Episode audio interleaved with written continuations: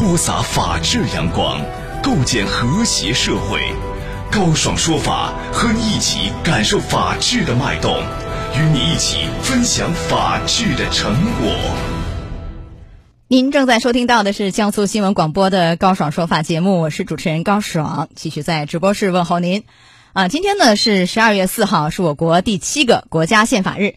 今天的宪法日特别节目，我们邀请到了南京大学法学院宪法和行政法学的专业教授、博士生导师，中国律师法学研究会的常务理事，中国行政法学研究会的理事肖泽胜教授来到我们节目的直播间。肖教授您好，主持人你好，欢迎您做客节目。啊，宪法是国家的根本大法，是治国安邦的总章程，是党和人民意志的集中体现。二零一四年的十一月一号呢？呃，十二届全国人大常委会第十一次会议表决通过决定，将十二月四号设立为国家的宪法日。那宪法到底和我们普通百姓有什么样的关系呢？宪法怎样影响我们的生活？我们的记者啊，在南京的街头随机采访了一些市民。首先来听一听大家是怎么说的。问一下，您对宪法了解多少？嗯，不是太了解。那你觉得什么法律就是你会觉得相对了解一些？民法、刑法这一类？这个我都不太了解。呃，没有了解太多，对，很遥远。宪法好像我们平时蛮遵纪守法的，我们都不干坏事的哦。我们退休了，也不懂，哎，也不参与什么事情了。嗯，而且我们一直是遵纪守法的，像我们。也没跟人家打过官司哦，没事没犯罪，你不要怕。像我们这个年龄，就是呃也不太懂，反正就是不做违法事情就行了，其他就不太懂。现在是属于法治社会，很多东西不是说你觉得怎样就是怎样。宪法是国家的根本大法，我觉得还是比较重要的。那宪法是根本的大法，那你要说宪法跟我们远的话，其他的法律都很远。好，这个肖教授啊，这个大家说的很好，是吧？这个宪法和我们的生活到底有什么样的关系呢？有的人觉得是，好像是很少用到，听的很多的是什么民法呀、刑法之类的。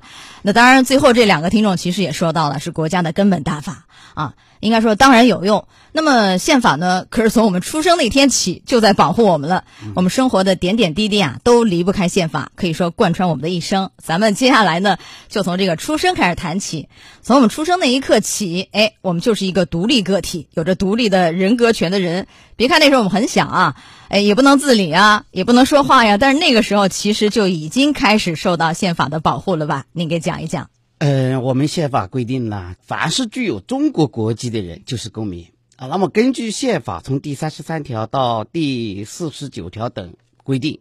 啊，我们从一出生开始呢，我们就每个人都享有平等权啊，人身自由、住宅不受侵犯的权利，人格尊严不受侵犯的权利，通信自由、通信秘密不受侵犯的权利，财产权、宗教信仰自由、言论、出版、集会、结社、游行示威、劳动权、受教育权等等二十几项基本权利。这些基本权利呢，都属于我们每个公民的基本人权。根据宪法第三十三条规定，国家尊重和保障人权。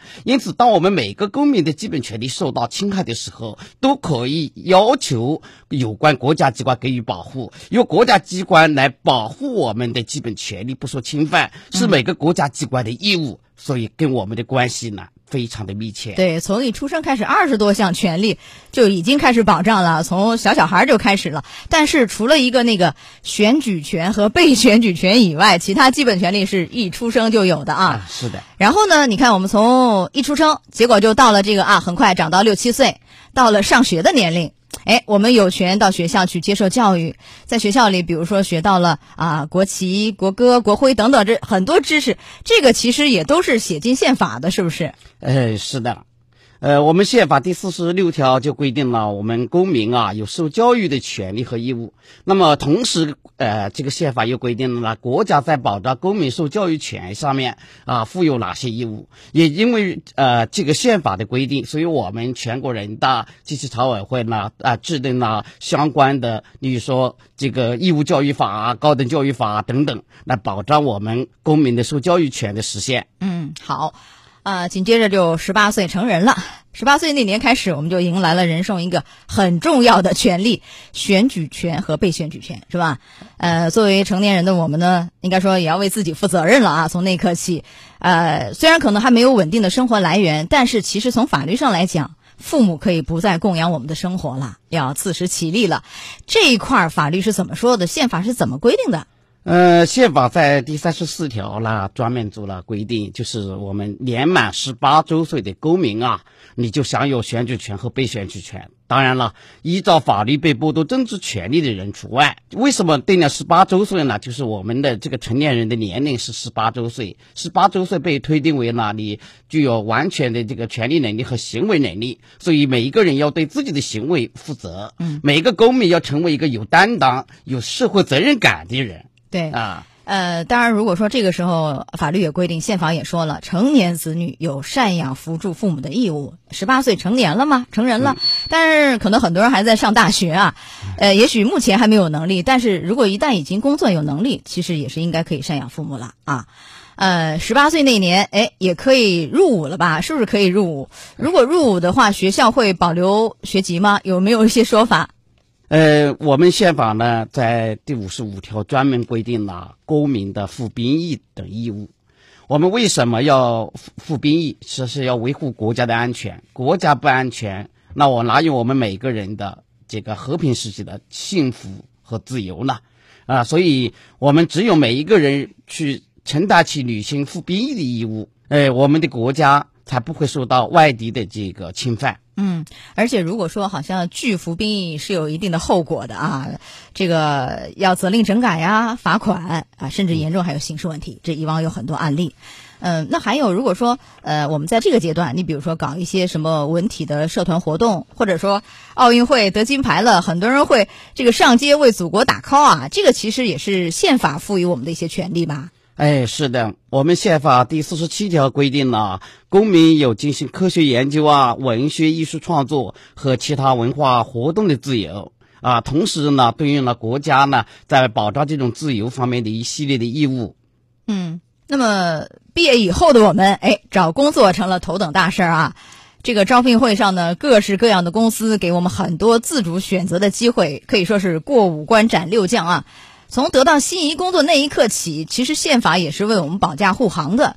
呃，你比如说女性的这个就业不受歧视，还有有一些休假的权利啊、劳动的权利啊，都是要保障的。这个怎么说？嗯，这在我们的宪法第四十二条规定了公民的劳动权和劳动义务，并在宪法第四十三条和第四十八条啊，对于这个妇女和男子。具有平等的权利等方面呢，都做了规定，包括宪法第三十三条规定公民在法律面前一律平等，也包含了男女平等的这个意思在里面。呃，同时呢，在宪法第四十三条呢。规定了国家在保障劳动权方面负有的一系列的义务啊，包括规定最低工作时间啊，保护我们公民在一个符合安全的这个呃条件下进行劳动的这样一个环境啊，呃，包括这个最低工资标准啊等等啊，嗯啊，这都是国家在保障我们劳动权方面负有的一系列义务啊。对，保障劳动的权利啊，获取报酬的权利，休息的权利，对吧？还有纳税的权利，很多啊，同工同酬都有。那工作有了着落，接下来就考虑婚姻大事儿了。和心仪的他步入婚姻的殿堂，幸福生活呢从此就开始，然后再生一个可爱的小宝宝。啊，虽然说是上有老下有小，但幸福的一家人应该说是乐在其中。这样的生活，宪法也是保护的。那怎么保护婚姻的家庭生活呢？啊，我们宪法第四十九条呢，明确规定，婚姻啊、家庭啊、母亲和儿童受国家的保护。呃，夫妻双方有实行计划生育的义务啊，父母有抚养教育未成年子女的义务，而成年子女呢有赡养辅助父母的义务。禁止破坏婚姻自由，禁止虐待老人、妇女和儿童。那么这些规定呢，给我们呃立法机关确定了立法义务啊。例如，我们要专门制定这个婚姻法啊，这个妇女权益保障法、未成年人权益保障法等等，全面保障我们这种特定群体的这个，尤其是这里面的弱者啊，这个妇女、母亲、儿童他们的这个老人的这种权益是要着重保护的啊。啊。呃，夫妻双方结婚以后，哎，共同打拼买了一套房子，属于这小两口的啊。应该说，这也是宪法给予了保障。那么会让生活更加踏实。就夫妻俩在自己的这个房子内的一切活动，只要不损害公共利益和他人权益，应该就属于夫妻俩的自由啊。住宅也不受侵犯的权利，就是说给这个家庭、给这个个人以很大的自由空间。也可以说，这个住宅呢，被誉为是公民权利的城堡。你给讲讲，就这块的权益怎么不受侵犯？嗯，这是在我们宪法第十三条规定了，公民的合法的私有财产不受侵犯。那我们住宅的那个房子呢，是我们最重要的私有财产。对于城里人来讲，房子就是我们的命根子，因为房子本身作为我们的住宅，那就是我们的家。那么宪法第三十九条又规定了，公民的住宅呢不受侵犯，禁止非法搜查和非法侵入公民住宅。所以国家即使为了公共利益的需要，如果要限制我们这项基本权利呢，他要取得法律授权。没有法律授权呢，不得搜查我们的住所。所以宪法对我们的这项权利的保障的力度呢，还是比较强大的啊。对，其他人非法入侵的话，也有一个非法入侵住宅罪，刑事问题严重的都够得上啊。对。呃，那每到假期呢，这一家人一大家子，上有老下有小的，呃，可以一起去玩一玩，游览祖国的大好河山。这个权利其实也是保障的，怎么写到宪法里的？呃，因为劳动者有劳动的权利没有错，但是我们保障继续劳动怎么办呢？我们宪法第四十三条又规定了劳动者有休息的权利啊，并且呢，国家专门要发展劳动者休息和休养的设施啊，规定职工的工作时间和休假制度，目的是更好的保障劳动者有休息的权利。好，接下来这么一晃，几十年过去了，要到退休了，很多人也盼着退休啊。退休也是有保障的，到了退休年龄呢，在宪法的保障下，哎，不必担忧退休生活，和家人一起享受天伦之乐吧。那这个退休以后到底有什么样的一些保障啊？肖教授，呃，我们在宪法第四十四条就规定了，呃，国家依照法律规定要实行企事业组织的职工和国家机关工作人员的退休制度。那么，退休人员的生活呢，受到国家和社会的保障。同时，在第四十五条又规定，公民在年老呃等情况下，有从国家和社会获得物质帮助的权利。国家发展为公民享受这些权利所需要的社会保险啊、社会救济和医疗卫生事业。啊，这是国家方面给老年人的保障。另外，宪法第四十九条还规定了成年子女在赡养、抚养父母方面的义务，啊，禁止虐待老人，这都是对我们这个老年人的这个呃权益的一个保保护。好，宪法作为我们国家的根本大法，它不仅顶天，而且立地啊，因为它是咱老百姓幸福生活的基石。好，来说到这儿呢，我们要稍事休息啊，进广告，时间不长，马上就回来，我们稍后再见。高爽说法正在直播，高爽制作主持。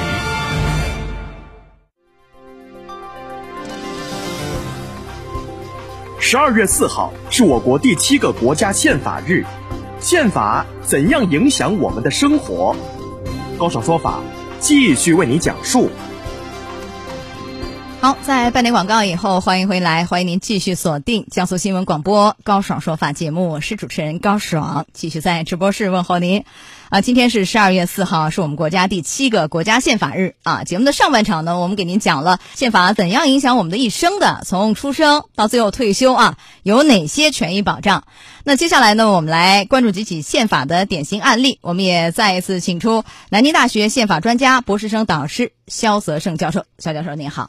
主持人好，哎，欢迎您做客节目。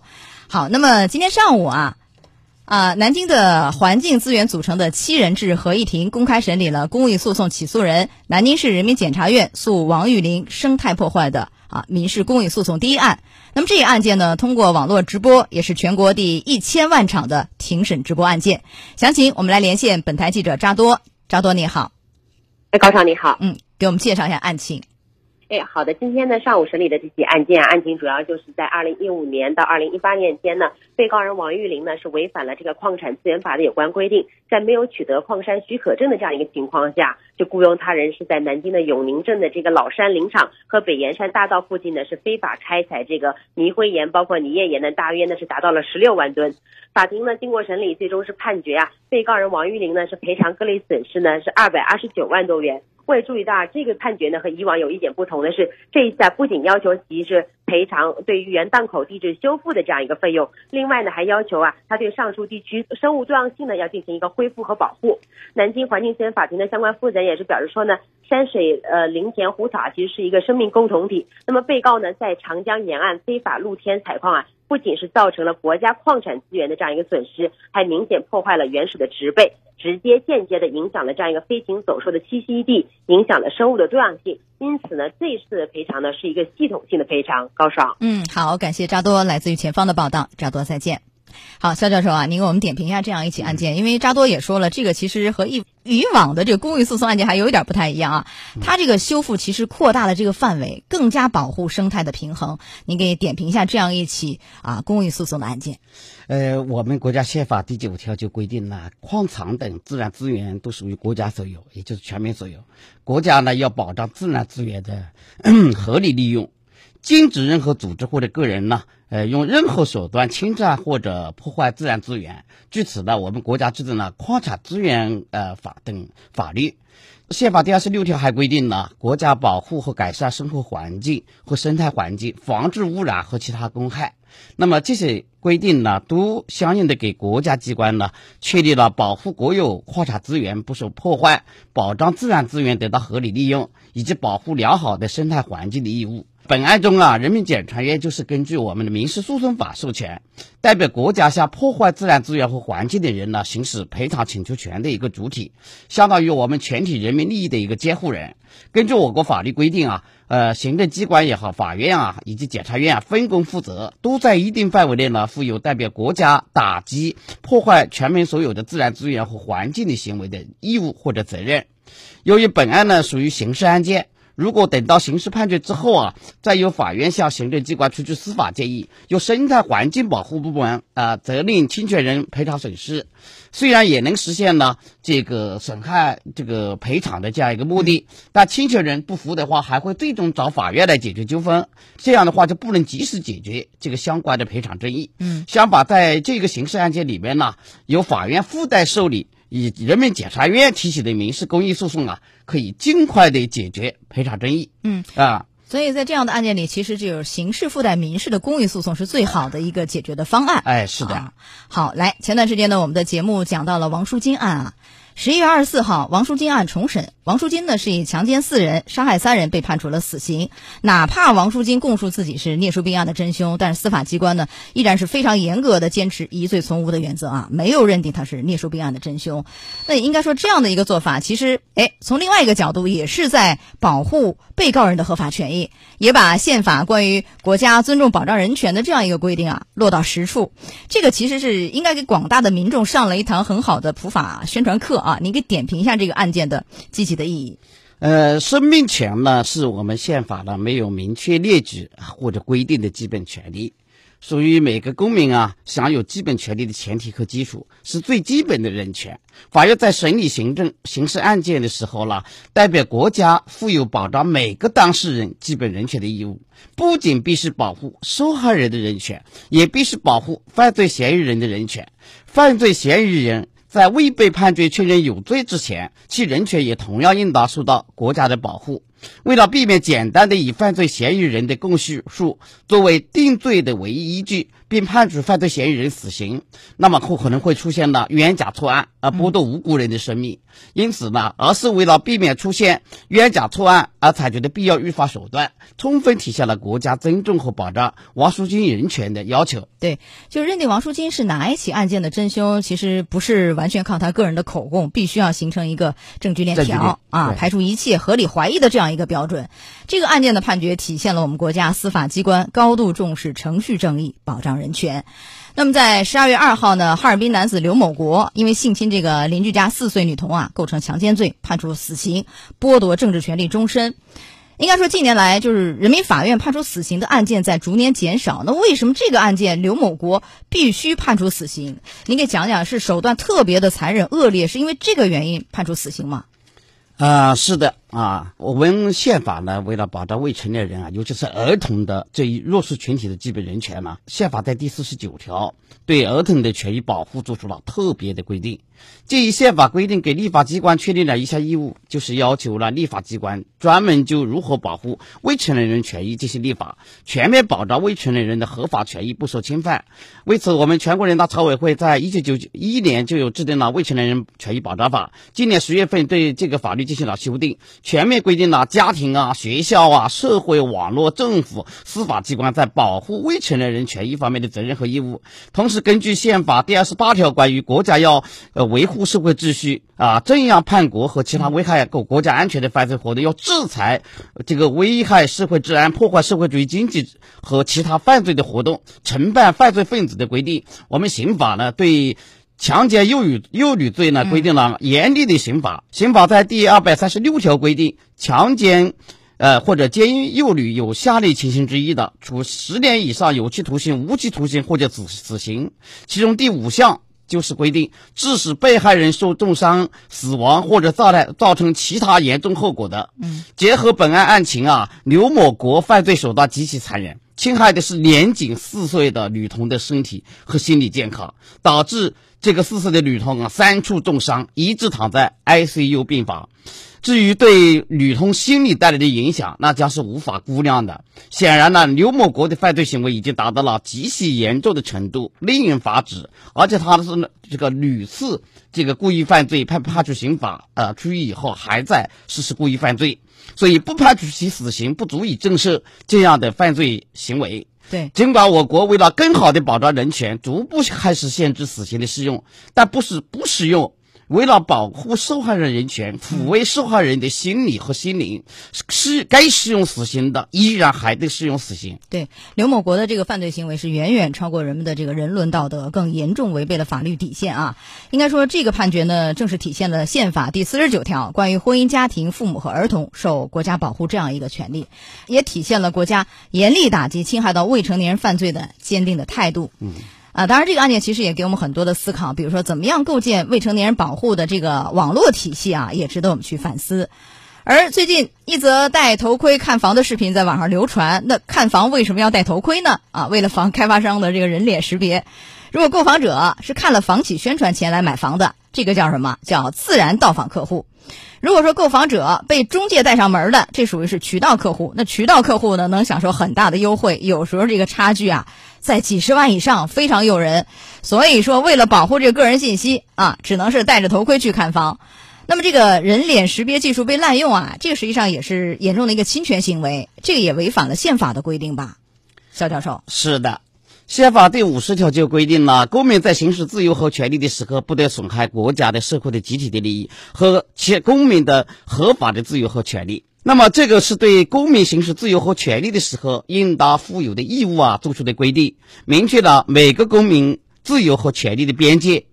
这个条文似乎只约束公民。但事实上，该规定也能约束本案中的开发商，因为开发商的意思表示都源于他的工作人员的意思表示。公民个人都不得从事的活动，那么有许多公民共同成立的企业也同样不得从事。因此啊，企业作为法律上理智的人。和普通公民一样，有使用人脸技识别技术的自由，但行使这种自由的前提是不得损害他人的合法的自由和权利。